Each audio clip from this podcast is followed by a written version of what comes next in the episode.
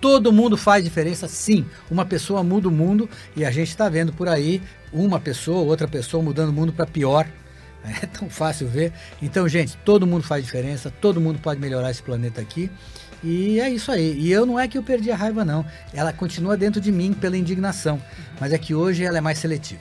Você ouve agora o IPOcast, o podcast do IPO Brasil. O IPO é uma comunidade global de executivos e empreendedores extraordinários com mais de 30 mil membros no mundo. Aqui, toda semana você conhece uma nova história de vida e carreira dos nossos membros. Este episódio é em parceria com o Exame e patrocinado pelo grupo Boticário, Comerc Energia e Copenhagen.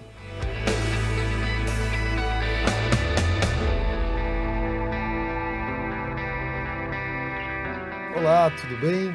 Hoje estamos aqui com mais um IPO Cast, o podcast do IPO Brasil com a nossa amiga Yapim, querida. Prazer estar aqui, Aventura. Prazer. E hoje nós temos um grande convidado é, do IPO, com muito legado, história. Gostaria que você apresentasse ele. Difícil para trazer ele aqui, né, Yapim? Uhum. Mas estava aqui com prazer. Não, é uma, é uma honra tê-lo, né? É porque é um IPO de longuíssima data, alguém que é super icônico no mercado. É, tanto no empresarial como também no mercado, no, no, no ambiente do, do, meio de sustentabilidade, que hoje acho que acho que talvez a palavra ESG foi foi ele que que, que promoveu exatamente, ela, né? né? Uhum. E, e, então eu tenho o prazer de apresentar Roberto Clabin. É, ele está aqui conosco hoje.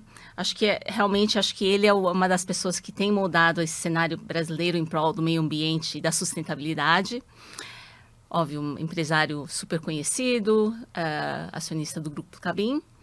E eu acho que vai ser muito interessante, né, nessa nossa conversa de hoje, conhecer um pouco dessa jornada que ele teve, né, até é, esse propósito que ele tem tão forte sobre o meio ambiente, a sustentabilidade e de como isso nasceu. Um, então, um visionário. É, né? sem um, dúvida. Os empresários é... que há é. muito tempo atrás já, vir, já vislumbrou é... o, o, o, meio ambiente. Com né? certeza. E acho que muita, muita gente não sabe, mas ele que fundou SOS Mata Atlântica, SOS Pantanal. Então, são realmente é, causas icônicas né, nesse, nesse mundo ESG e é um prazer, Roberto, tê-lo aqui. Prazer é todo meu. É. Agradeço vocês me estarem recebendo aqui. Com muito prazer eu venho aqui para falar. Ah, eu sei que tudo é vaidade nessa vida, mas vamos tentar, é, vamos dizer assim, controlar a vaidade, né? Ah, e, e, eu quero me ater aos fatos para que, ah, enfim, eles sejam os mais reais possíveis. Você me perguntou, é, dá um panorama assim da tua infância, é, como é que foi, conta o que um aconteceu. Uhum.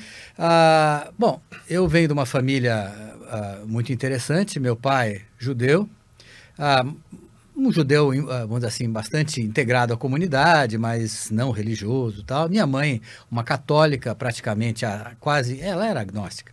E, uh, e, e, eu fui batizado nas duas religiões, uma coisa interessantíssima. Então, cada um colocou, não, meu filho tem que ser batizado na religião judaica, na religião católica tal. E eu, vi, eu como eu costumo dizer, eu reúno o melhor de ambas as religiões. mas eu, graças a Deus, não tenho mais nenhum envolvimento com religião também, e eu tenho com espiritualidade. De qualquer maneira, eu é, carreguei desse lado judaico toda a história, toda a herança. É uma coisa meio tribal. Ah, e do lado da minha mãe, eu carreguei a, a, impaciência que minha mãe tinha, a indignação que ela tinha. Ela era uma advogada, ela, ah, ela defendia ah, mulheres, naquela época, estamos falando dos anos 60 e tudo mais, mulheres que não tinham recurso para pagar desquite e ela fazia isso pro bono. Uhum. Então ela era uma pessoa uh, que arrumou muitos inimigos, porque ela estava sempre defendendo mulheres e tal. Então a minha casa era uma casa muito interessante, porque uh, tinha uma série de discussões, todo final de semana eram discussões e eu aprendia muito com isso. Uh, de tanto aprender e tanto ver minha mãe, que inclusive foi até minha professora na Faculdade de Direito do Largo de São Francisco, eu decidi entrar em Direito, mas, no fundo, uh, lá eu pensava o que, que eu quero ser. E eu queria ser piloto da Varig. Ah, ah, eu fiz, tirei brevet e tal. Ah, e minha namorada de então, que é hoje minha mulher, vamos comemorar, se Deus quiser, o ano que vem, 50 anos juntos de namoro, né? Uau. Casamento não conta, conta namoro. E ah, ela, então, super entusiasmada, eu seria piloto da Varig, como é que ela iria me receber no aeroporto sempre que eu voltasse das viagens internacionais e tal. E aí meus pais cortaram o barato assim rapidinho ah, e eu, então, segui na linha do direito, mas assim que eu me formei, meu pai morreu.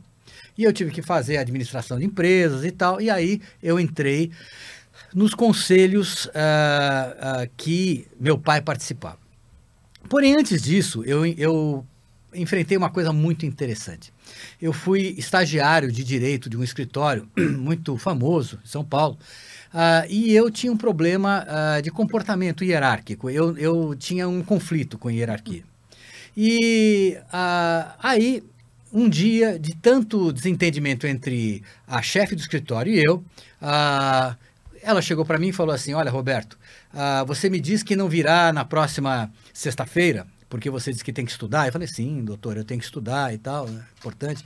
Ah, mas se você não vier, você será demitido. Eu falei: Não, doutor, eu tenho direito como estagiário, tem que prevalece a faculdade. Não, você vai na balada, passar o fim de semana. O que, que você, como é que não vem? Sexta, tem sábado, domingo para estudar. Não, eu estou muito mal nessa matéria e era verdade. Bom, não apareci e fui despedido. Então, na segunda-feira fui despedido, isso foi uma verdadeira calamidade na minha casa, despedido, etc, etc e tal. Dois anos depois, meu pai ah, me chama e fala, ô Roberto, sabe quem vai trabalhar conosco na Metal Leve? Eu falei, não, nem, nem sabia direito o que era Metal Leve. A, a fulana e tal, advogada que te demitiu. Eu falei assim, oh, que, que interessante. Tal, não sei o quê. Ok. Seis meses depois, meu pai morre. E aí eu tinha que ocupar os lugares que ele ah, ah, ocupava. E aí eu tinha que ocupar o lugar dele na Metal. Eu tinha 23 anos, eu era completamente incompetente, ah, não sabia absolutamente nada, mas por uma questão lá de contratos eu iria ocupar essas vagas. Imagina eu entrar num conselho com pessoas de 50 anos, 60 anos e eu com 23, 24 anos. Mas a única coisa que eu pensava era: eu vou encontrar essa advogada. Qual será a reação dela? Então, será uma reação de me receber com alegria? Será uma reação de me receber com indiferença? Qual será a minha reação? Então, eu ficava analisando. A única coisa que eu pensava era isso. Não é que eu entrei na Metal Leve, eu abri a porta da Metal Leve e a advogada estava lá sem querer. E aí foi um sorriso, uma alegria. E bom, passaram-se 11 anos ah, com aquela advogada, eu agora no conselho de administração, teoricamente superior a ela e tudo mais, tal. Foram 11 anos de uma convivência pacífica, sem problema nenhum e tal. E 11 anos depois eu saí da Metal Lab, eu vendi minha participação para o Bradesco, não tinha contrato, ah, nenhum acordo de acionistas com os demais acionistas, e no final, para que essa transação desse certo, eu necessitava que o departamento jurídico da Metal Leve me ajudasse. E ela foi 100% e me ajudou. E aí eu pensei que a vida naquele momento me ensinou uma coisa muito importante, que a vida é uma roda gigante.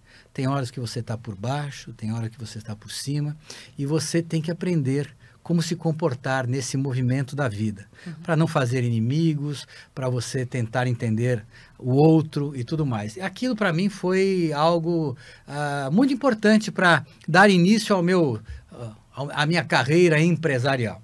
A partir dali, uh, eu fui uh, ocupando espaços, eu era uma pessoa muito despreparada, embora tenha feito... Você tinha irmãos? Eu tenho um meio-irmão americano, Ah, tá. que, mas que é nove anos mais velho que eu, ah, e mora nos Estados Unidos. E ele é um, um- hoje é um, um fulano de muito sucesso, ele é dono de uma ah, gravadora de jazz chamada Resonance Records, Uhum. e é a maior gravadora de jazz do mundo. Eles têm, fazem um Uau. trabalho incrível, ele mora em Los Angeles. Mas meu, Então- meu, irmão não então tinha ele nem- interesse nenhum pelo Brasil. Então eu era o sucessor do meu pai aqui e tudo mais. E eu aprendi com essa história a, a, vamos dizer assim, a, a tentar a, me cercar de gente boa que pudesse suprir as minhas deficiências. Então, eu diria a você o seguinte: eu ah, tive êxito e sobrevivi porque eu tive boas pessoas do meu lado. Eu tive a condição de criar bons times. E foram esses times de pessoas mais experientes que complementavam, que fizeram com que eu tivesse, então, condições de crescer. E um deles, que hoje, para mim, é ah, talvez o executivo mais importante do Brasil, é o Walter Schalke. O Walter Schalke começou trabalhando comigo, porque o pai dele era diretor, uh, um importante diretor da Clabin. E o Walter uh, tinha acabado de fazer estágio no Citibank, formado pelo ITA, e aí o pai dele falou: Roberto, você teria alguma oportunidade para oferecer para o meu filho? E eu falei: bom, ele pode entrar para me ajudar na minha mini holding que eu tinha, uma coisa. E o Walter, eh, enfim, o Walter botou ordem em tudo aquilo lá, me ajudou depois na Dixie Toga, depois ele foi presidente da, eh, da, da, da, da Lecla, depois Dixie, Dixie La Lecla, depois nós ah, juntamos com a Toga e ele foi o presidente da Toga até que a gente vendesse a Toga. E o Walter, para mim, é um exemplo de executivo, tanto o resultado que ele trouxe para Suzano, uhum. né? Ah, junto ele com o Davi Pfeffer, transformaram a Suzano uhum. em algo que é irreconhecível em relação ao passado. Uhum. Então, para mim, eu julgo o Walter incrível, mas pensar que o Walter começou trabalhando comigo e ele foi ah, um dos, entre aspas, diretores da minha holding, cuidando do meu hotel no Pantanal, que era o meu projeto ah, que eu lançava no Pantanal, que é uma coisa que eu contarei. Uhum. Mas, enfim, assim começa a minha vida vida. Uhum. Ah, minha mãe e minha mulher me ajudaram muito para que eu não tropeçasse demais, para que eu não fizesse maus negócios, porque naquela época, imagina, uma pessoa de 24 anos, 23, 24 anos, sem qualquer assistência, e pior, sem nunca ter tido um chefe. Isso é uma das coisas que eu Uh, sinto até hoje, porque como eu não tive tempo de ter um chefe, eu sou que nem uma daquelas pessoas que aprendeu a jogar tênis sozinho. Então, segura a raquete errado, faz movimento errado, se machuca. E se não fossem essas pessoas para me corrigir, eu teria, teria me dado mal. Então, sou muito grato à minha mãe, à minha mulher, ao Walter e a todos aqueles que me cercaram para que eu chegasse onde cheguei hoje. Uhum.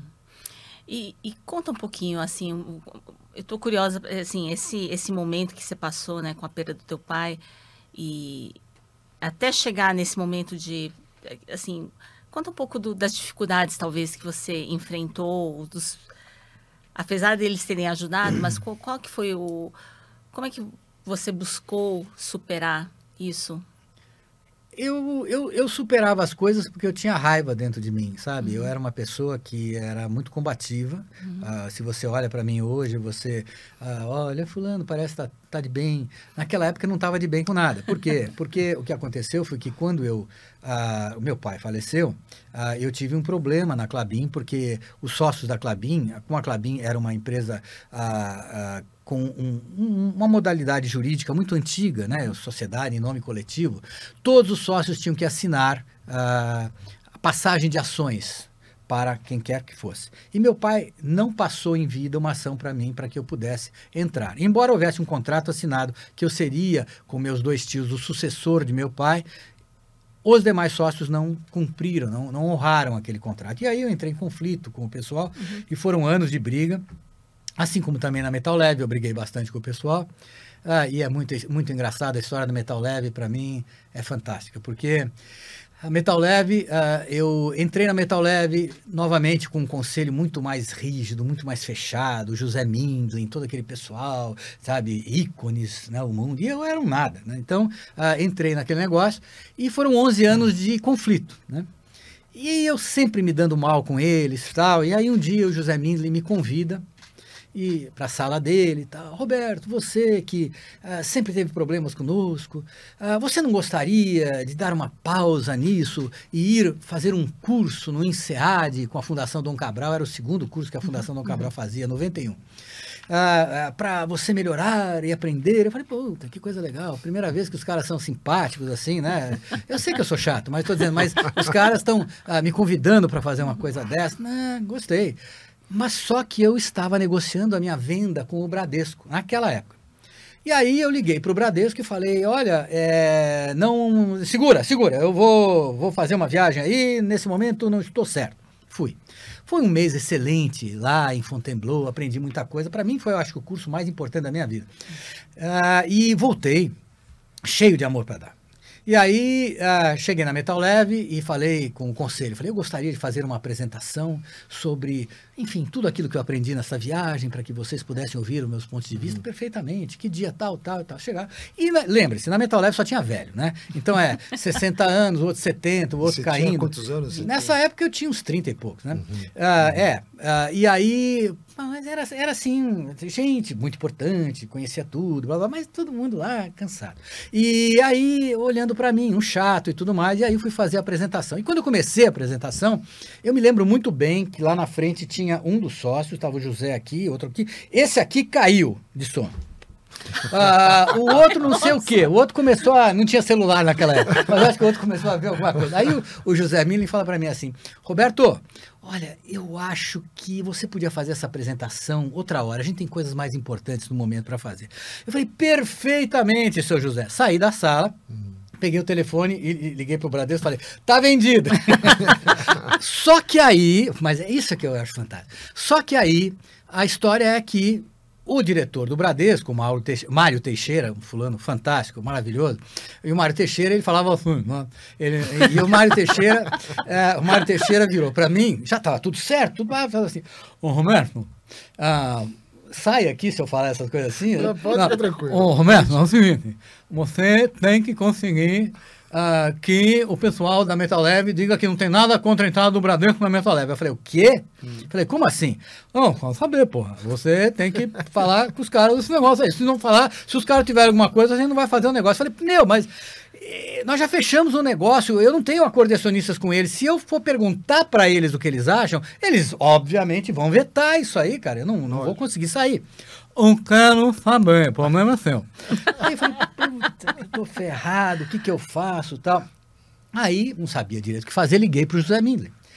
E falei, doutor José, é, eu quero levar o seu Lázaro Brandão aí na Metal Leve na semana que vem. E aí o José Mindlin, do nada, falou assim para mim: já sei. Você quer novamente pedir dinheiro para a SOS Mata Atlântica, né? Uhum. E por isso que você está trazendo o, o, o, Lázaro Bandão. Eu não sei como é que ele fez aquela associação, mas eu achei uma loucura. Uhum. E eu falei: sim, senhor, sim, senhor, é claro, sim, senhor.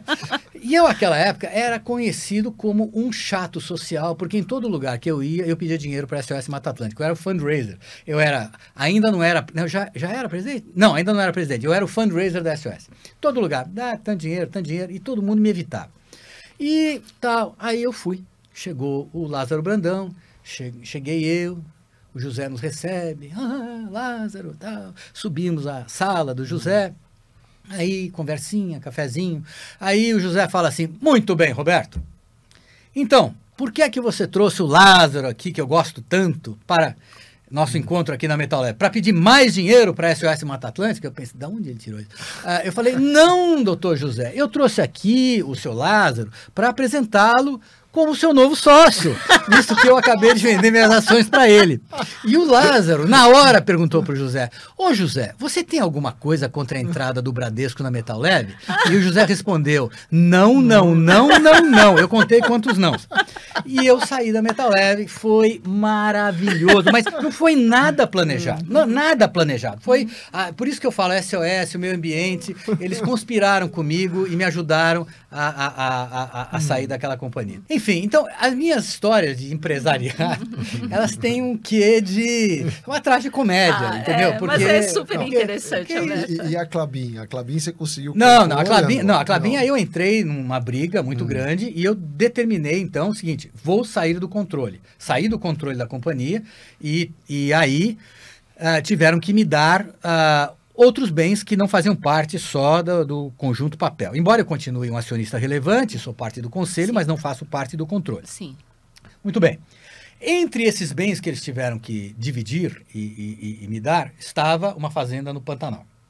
E nós fizemos a divisão dessa fazenda, uh, e aí Nessa divisão, era um sorteio e me coube a bolinha uh, primeira e era a sede da fazenda. Então, eu peguei a sede da fazenda e todo mundo que já não ia muito com a minha cara passou a não gostar muito mais de mim. Hoje já estou bem com a família toda, graças a Deus, é uma outra geração, é um pessoal que não carrega essas coisas, mas eu, uh, eu passei por toda essa história e, e, hoje até dou risada em muitas coisas e penso, meu Deus, fui exagerado uh, em algumas coisas tal, mas a melhor coisa que podia ter acontecido na minha vida foi ter recebido esta fazenda. Por quê? Porque eu, naquela uhum. época, já tinha a intenção de desenvolver um projeto de vida ali. Eu tinha uma relação com o Pantanal muito antiga, uma relação desde a minha infância. A primeira vez que eu fui ao Pantanal, tinha 10 anos de idade. Cheguei no Pantanal, me deparei com aquela beleza, me deparei com, uh, sei lá, uma natureza, uh, cheiros estranhos, araras azuis voando em cima da gente. E aquilo me fascinou. E eu pensei, ao, com o decorrer do tempo, como o Pantanal era tão mal entendido. As pessoas uh, entendiam o Pantanal apenas como um lugar para criação de gado. E eu enxergava o Pantanal como algo muito além disso, pela beleza, pela biodiversidade, por tudo aquilo que tinha. Quando a fazenda foi dividida, eu estava preparado para qualquer que fosse o pedaço que eu pegasse, eu iria desenvolver um projeto baseado num tripé. Um tripé que teria a pecuária extensiva, turismo de observação de fauna selvagem e trabalho de conservação. E eu comecei com esse trabalho criando uma reserva dentro da minha fazenda, ah, que hoje virou uma RPPN, Reserva Particular do Patrimônio Natural, de 5.600 hectares, e quem fez essa reserva foi a Exalc, né, uhum. da USP, né, uhum. lá Piracicaba. Uhum. E o pessoal foi lá, e lá eu passei a conviver com cientistas, e achei aquilo interessantíssimo. E aí eu fui para a África, aonde eu fiquei um tempo para aprender como é que o pessoal desenvolvia esses projetos de safaris. Aquela época, estamos falando de 86, não havia esse conceito de ecoturismo, não havia nada disso. Então eu trouxe essas experiências todas, transformei a sede da antiga fazenda na minha primeira pousada e uh, ali eu comecei a desenvolver esse trabalho de turismo. Então era um trabalho interessantíssimo. Por quê?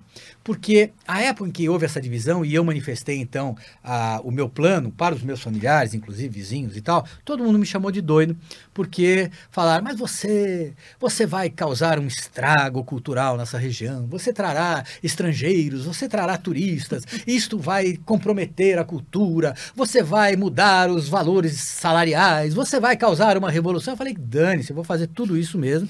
E fiz. E o que, que era importante é o seguinte: imagine vocês, enquanto uma fazenda de gado dava emprego só para homens, uh, o momento em que eu criei um hotel, eu passei a dar empregos para a família toda. Então, o, o, aquele, o cowboy, o peão, uhum. uh, ele passava não só ele a ter um emprego na fazenda, como a família dele, a mulher dele, ou a filha dele, ou o filho dele estavam trabalhando no hotel. Então, isso, isso significou uma mudança radical, porque a família hoje tinha, a partir de então, tinha muito mais renda, e a família passou a perceber que é, aqueles empregos dela dependiam da existência daquela biodiversidade e que eles tinham que mudar o comportamento com a biodiversidade. Eles tinham que ter mais cuidado com a fauna, mais cuidado com a fazenda, uh, entender a importância do hóspede e valorizar a sua cultura, porque o hóspede que ia para lá principalmente estrangeiros, o que ele queria ver era autenticidade. Uhum. Então ele queria ver o peão vestido de pantaneiro. Ele queria... Então, tudo aquilo, contrariamente àquilo que o pessoal dizia, vai destruir. Não, ao contrário, a cultura foi valorizada, a, a, a fauna voltou. Uh, uma das coisas que eu fiz na fazenda logo foi eliminar os cachorros, eliminar, quero dizer, cada dono de cachorro levava o cachorro embora e ia para sua casa, na cidade e tal. Eu não queria mais cachorros lá dentro. E só a, a eliminação dos cachorros, a não presença deles lá dentro, uh, fez com que a fauna toda voltasse a se aproximar das pessoas e tudo mais. A ponto de que hoje uh, uh, nós temos onça praticamente dentro de casa. Uau. Então eu tive que criar a todo um cercamento das áreas para evitar que esses animais entrem, porque é um risco. Né? Claro. Que ano que você começou, Roberto? 87. 87. Então, é, foi um, um longo aprendizado e aquele projeto do Pantanal passou a ser o meu projeto de vida. Uhum.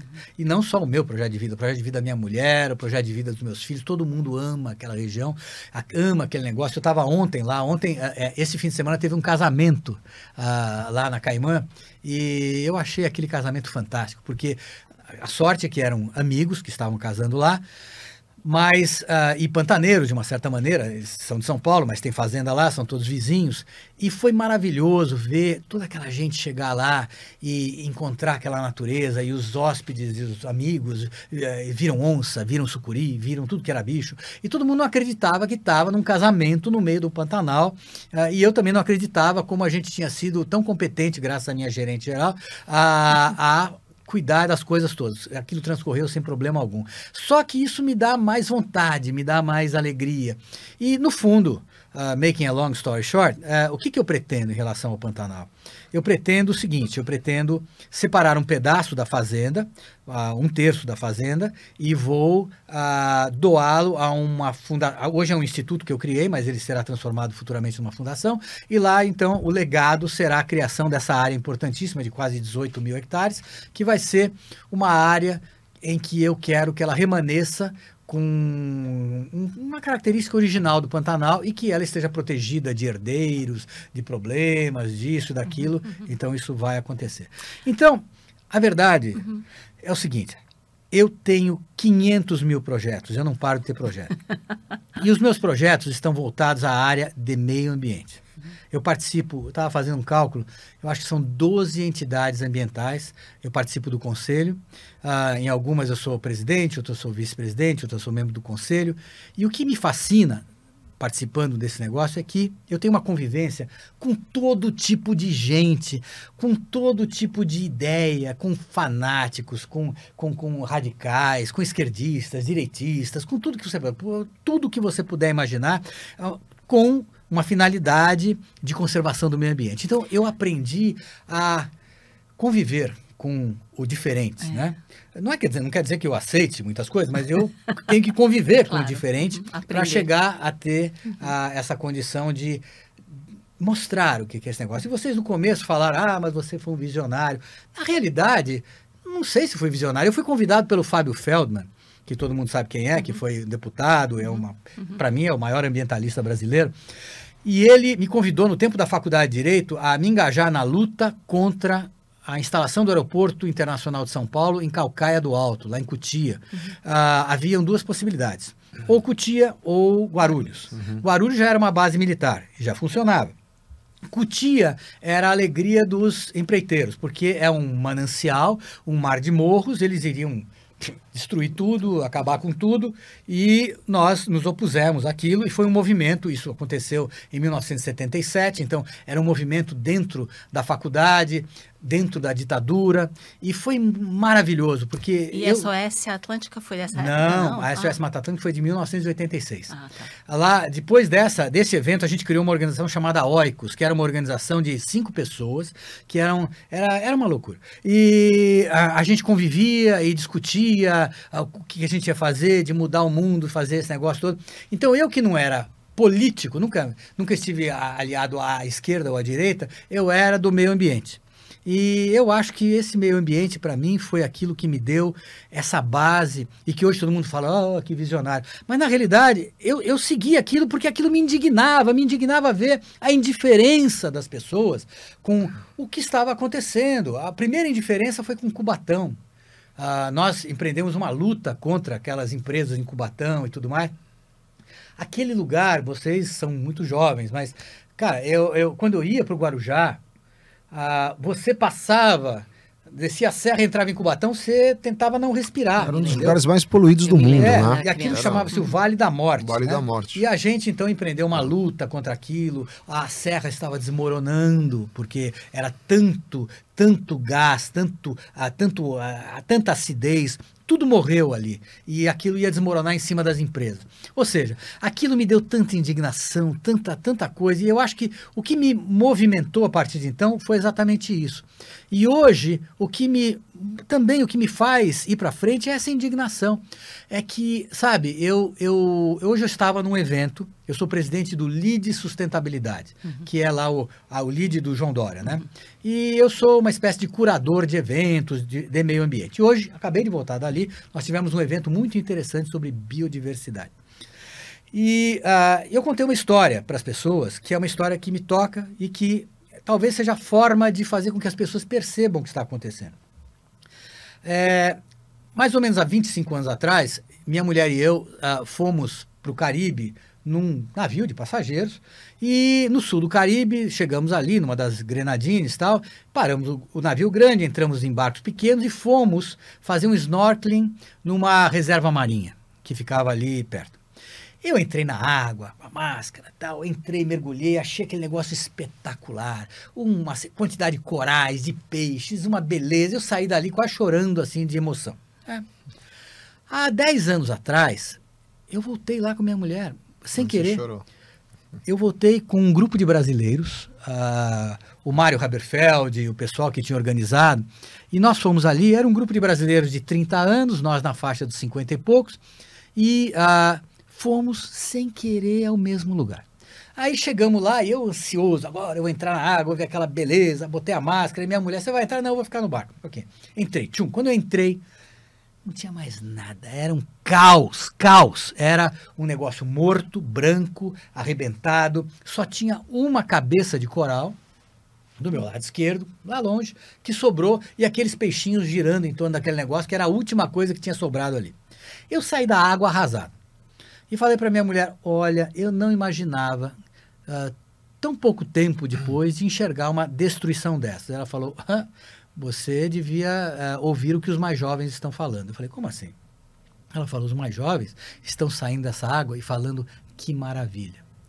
Então aquilo me fez uh, pensar que o que está acontecendo na passagem das gerações é que as gerações estão baixando a régua da, da exigência, da noção do que já houve. Cada geração convive com o menos e considera isso bom. Então, esse é um negócio que me deixou muito chocado. E esse discurso que a gente tem que levar para todos é dizer o seguinte, gente, este planeta é maravilhoso, só que nós estamos transformando esse planeta cada vez mais numa coisa que é inviável. Nós dominamos mais ou menos ah, 90% dos ecossistemas do planeta que nós já transformamos. Para você ter uma ideia, ah, hoje, se a gente for somar a massa ah, o peso dos vertebrados terrestres na Terra, 32% é gente. 65% são animais que servem para a gente. E só 3% são animais selvagens.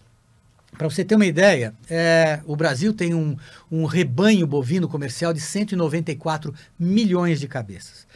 É, eu sempre brinco, as onças são uma ameaça, o Pantanal tal. O Pantanal tem um rebanho, acho que de 3 milhões e pouco. Estima-se no Pantanal uma população de 1.700 onças. Estima-se no Brasil uma população de 27 mil onças. Estima-se nas Américas uma população de 100 mil onças. Do México para baixo. Se você computar o que o Brasil tem de gado, mais os Estados Unidos e mais o resto, dá aqui, umas 300 e poucas, milhões de cabeças. Quando você pensa o mundo tem 26 bilhões de aves para abate, frangos e tal e qual. Ah, e eu faço uma. É interessante, nós temos só 5 mil araras azuis no Pantanal. Se você tiver uma gripe aviária, você mata lá 10 mil, 50 mil dessas aves ah, de cativeiro, assim como nada, né? Para evitar. Uma gripe aviária que afete uma população da arara azul mata toda a população da arara azul. Então, o que eu quero dizer é que nós não percebemos o que nós fizemos. Nós temos, só o Brasil tem 168 milhões de pets. Tem, acho que 60 milhões de cachorros, 30 e poucos milhões de gatos. O impacto desses pets, seja na alimentação que eles têm que ter, na destruição dos mares, porque você parte dos peixes que você captura é para transformar em alimento para pet.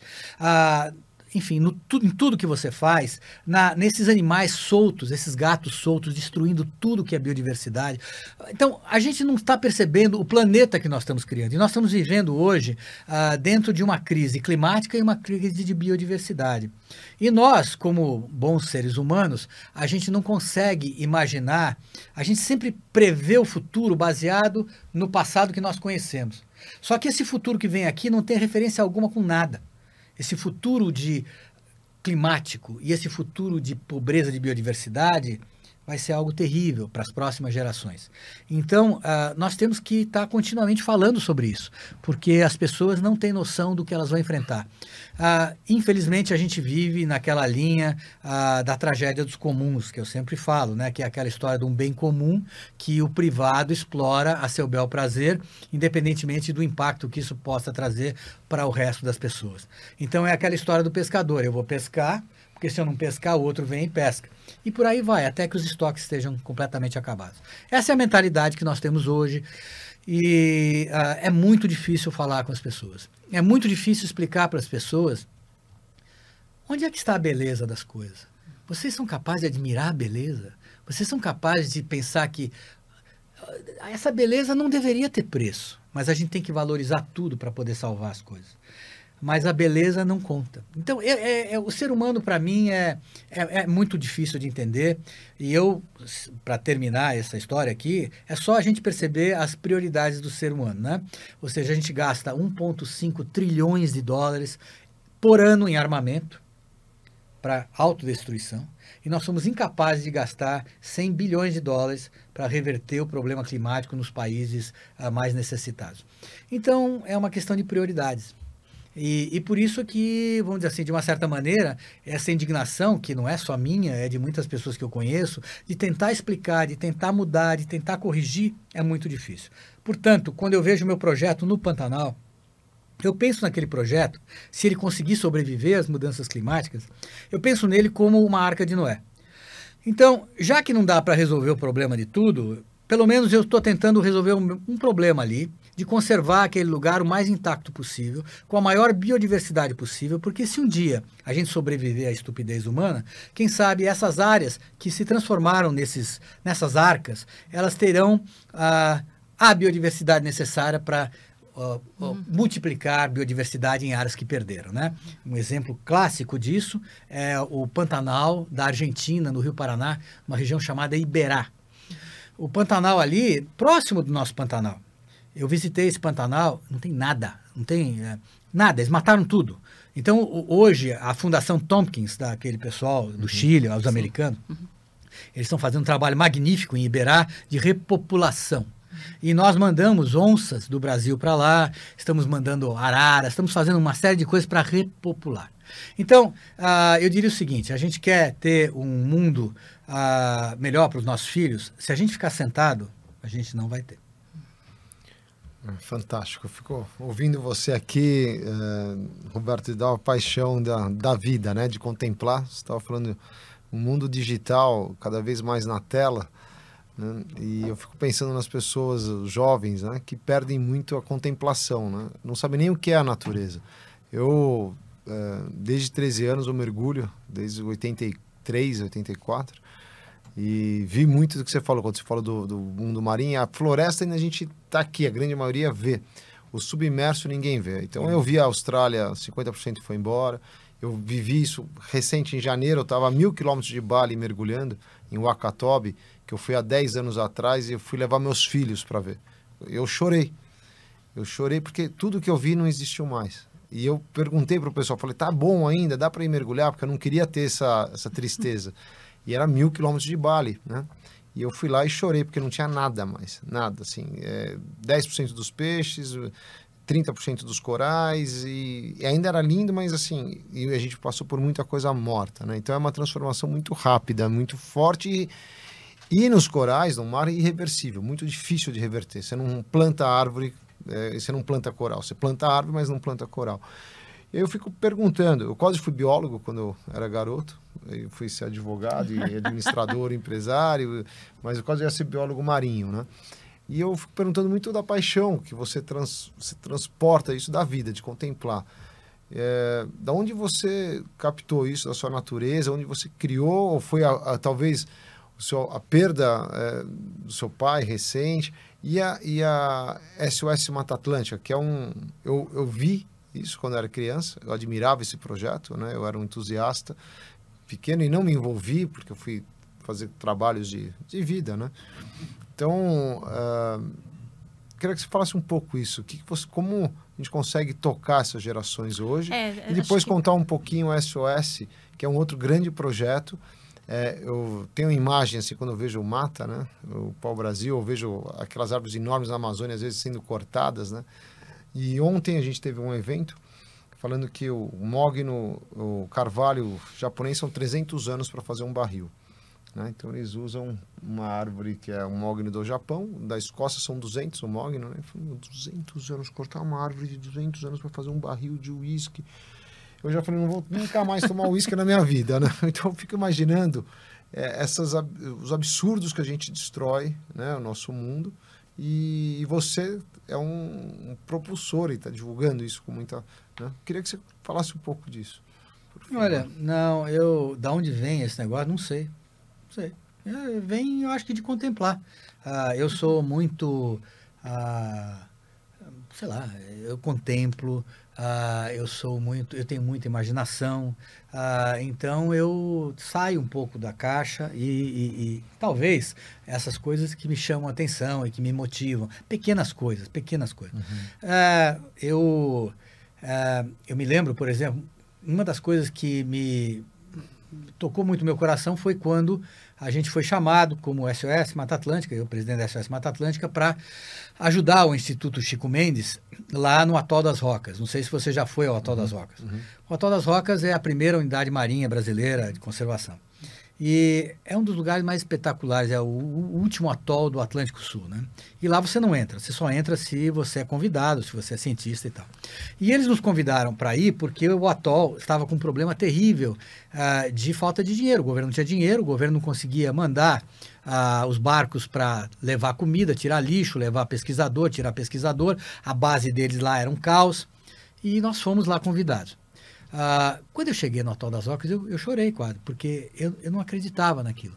Ah, eu, eu, eu ainda não conhecia atóis em outros lugares no Pacífico e tudo mais. Então foi o primeiro contato com um atol.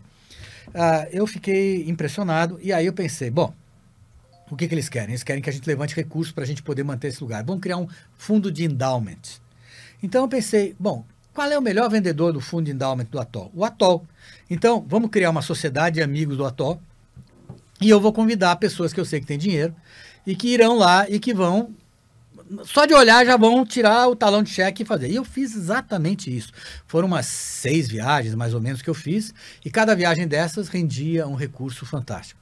Nós criamos um fundo de perpetuidade para o Atol, que hoje deve ter quase que uns 4 milhões e pouco de reais.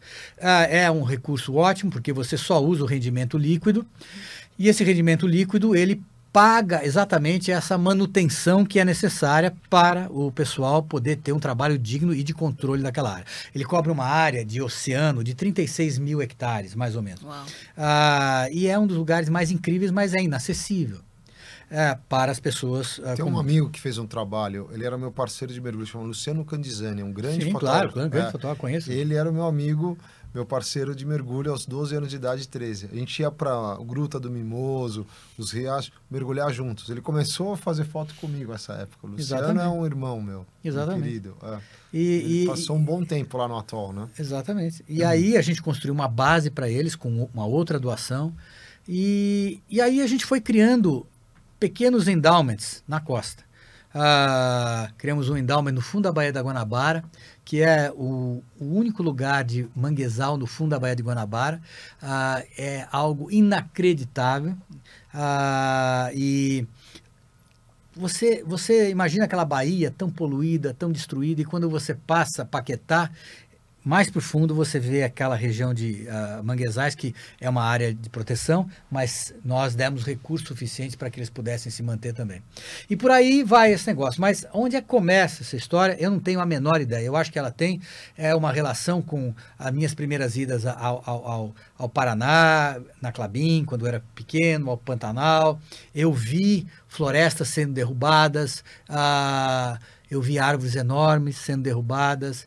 Eu acho que tudo isso pesou muito de uma certa maneira, mas eu não tinha um entendimento desse negócio. Eu não consigo realmente pensar o que, que foi o, o, o a, sabe, o negócio que, que, que, fez. Mas eu era, sem dúvida nenhuma, considerado completamente excêntrico ah, pela família, porque eu já tinha esse viés com uns 16 anos.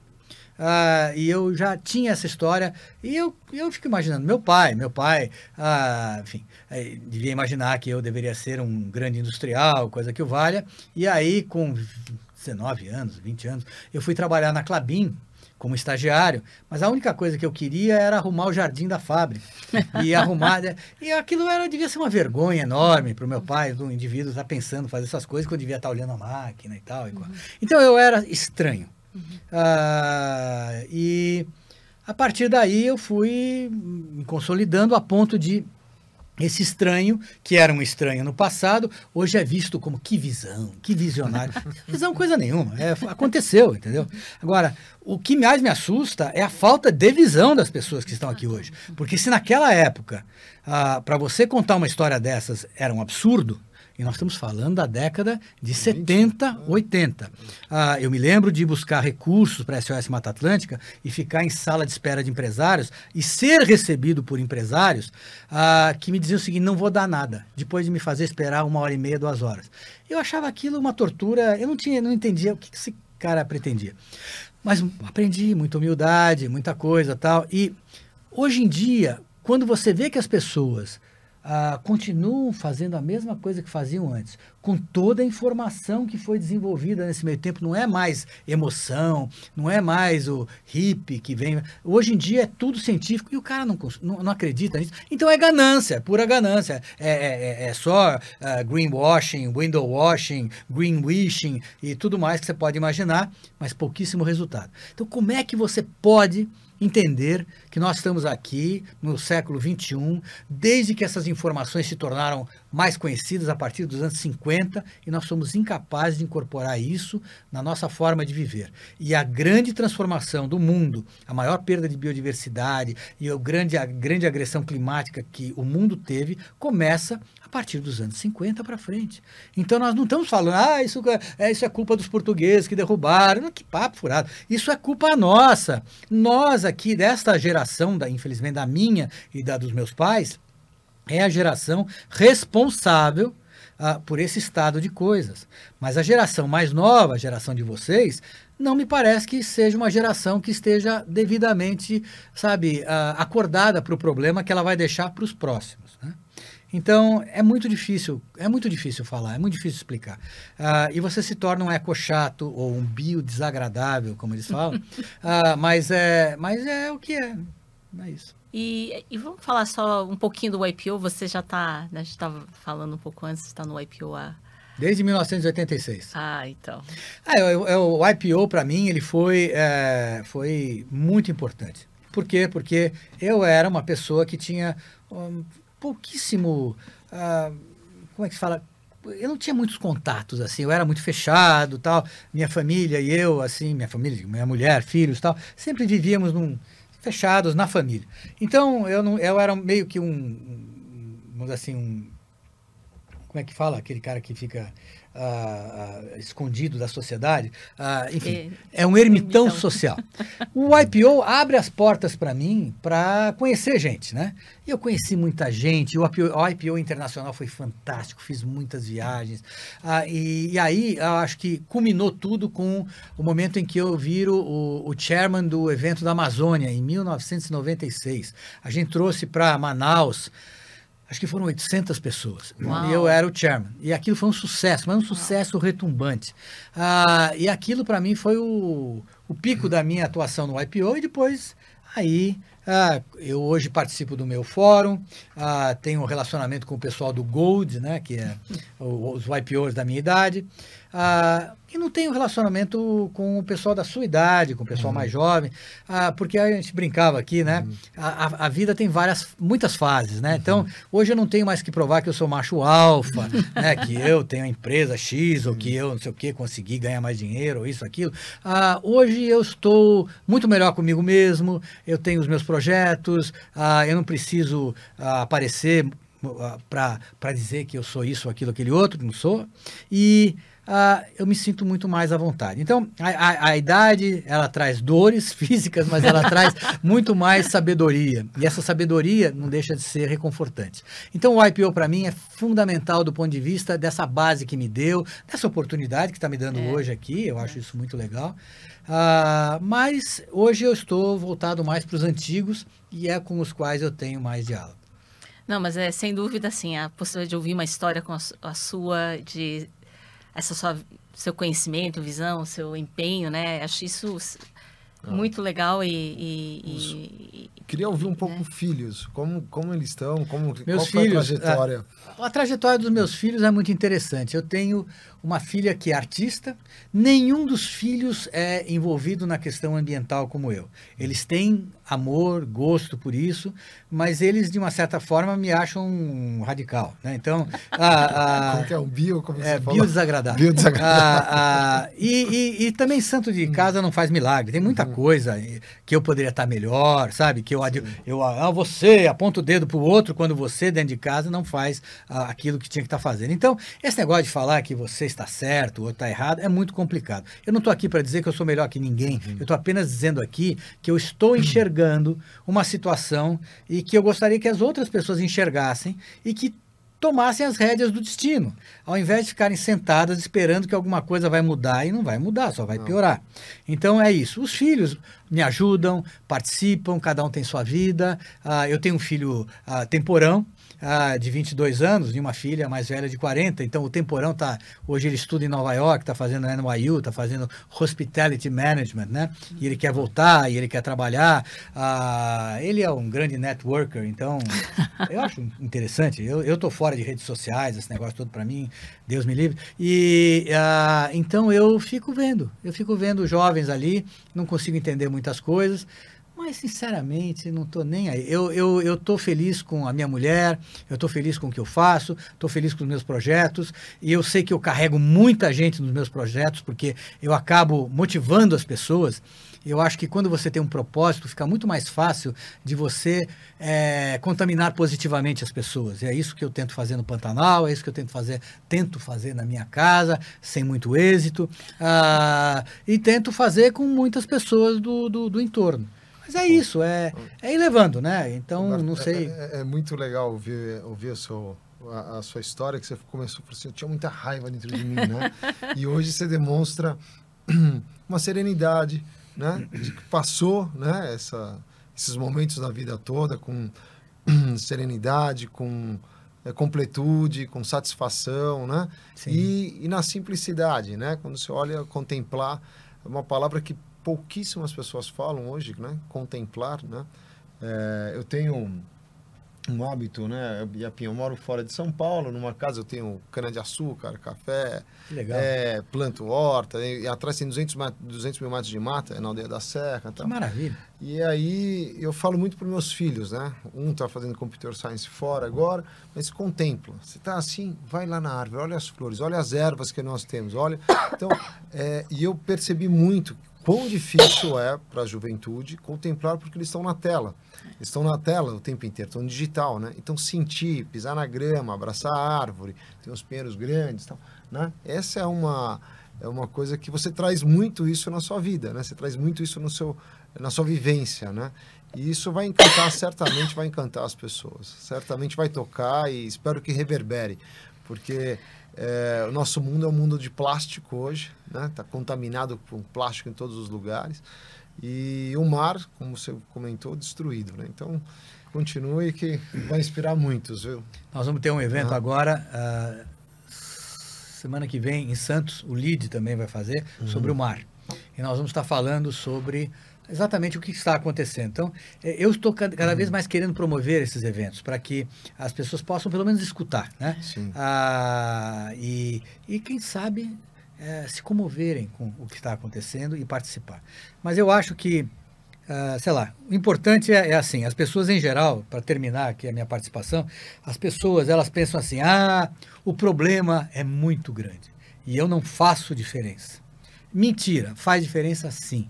Ah, problema é grande, então começa com um problema pequeno, que você possa ter controle sobre ele e que você eventualmente possa cuidar dele sozinho, ou que você possa reunir amigos ou pessoas que pensem igual para resolvê-lo. Mas onde é que tem um problema pequeno? Um problema que te aflige, sei lá, você está na aldeia da Serra, tem uma coisa dentro da, da, da aldeia da Serra para melhorar, uhum. alguma coisa no seu bairro, alguma coisa na sua praça, alguma coisa aqui ou acolá. As pessoas não pensam nisso, mas se elas pegarem pequenos projetos, elas vão vendo que a solução disso aqui dá uma enorme motivação para você ir para projetos maiores, e assim vai. Organizar-se em, em grupos, criar ONGs, encher o saco de político. Político tem que, a gente tem que pressionar, a gente tem que estar presente, tem que ir para Brasília. Brasília, é, fazer advocacy, isso é uma coisa que a gente faz Então, ah, eu digo, não existe essa história de, sabe, de ficar lamentando o fato de que os problemas ganharam uma dimensão que eu não faço mais diferença. Todo mundo faz diferença, sim. Uma pessoa muda o mundo e a gente está vendo por aí uma pessoa, outra pessoa mudando o mundo para pior. É tão fácil ver. Então, gente, todo mundo faz diferença, todo mundo pode melhorar esse planeta aqui. E é isso aí. E eu não é que eu perdi a raiva, não. Ela continua dentro de mim pela indignação. Mas é que hoje ela é mais seletiva. Tá certo. Bom, normalmente, Alberto, a gente é, é, presenteia né, nossos convidados com um livro.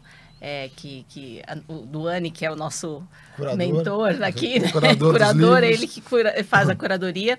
Esse é um livro, não sei se você já ouviu falar do Peter Attia, que Não, fala ouvi sobre como a vida hoje, quer dizer, Opa, todos obrigado. nós vamos viver 120 anos, quem sabe 100 na nossa geração, mas um pouco dizendo legal, essa, essa é, tem um podcast, tem sido bastante é, divulgado e, e acho que a questão da qualidade de vida tem muito a ver também com o meio, meio ambiente, né? Quer dizer, se a gente vai viver mais, temos que ter um mundo que a gente possa, né, usufruir e Mas que participar. simpático. Muito obrigado por esse Tá. livro aqui.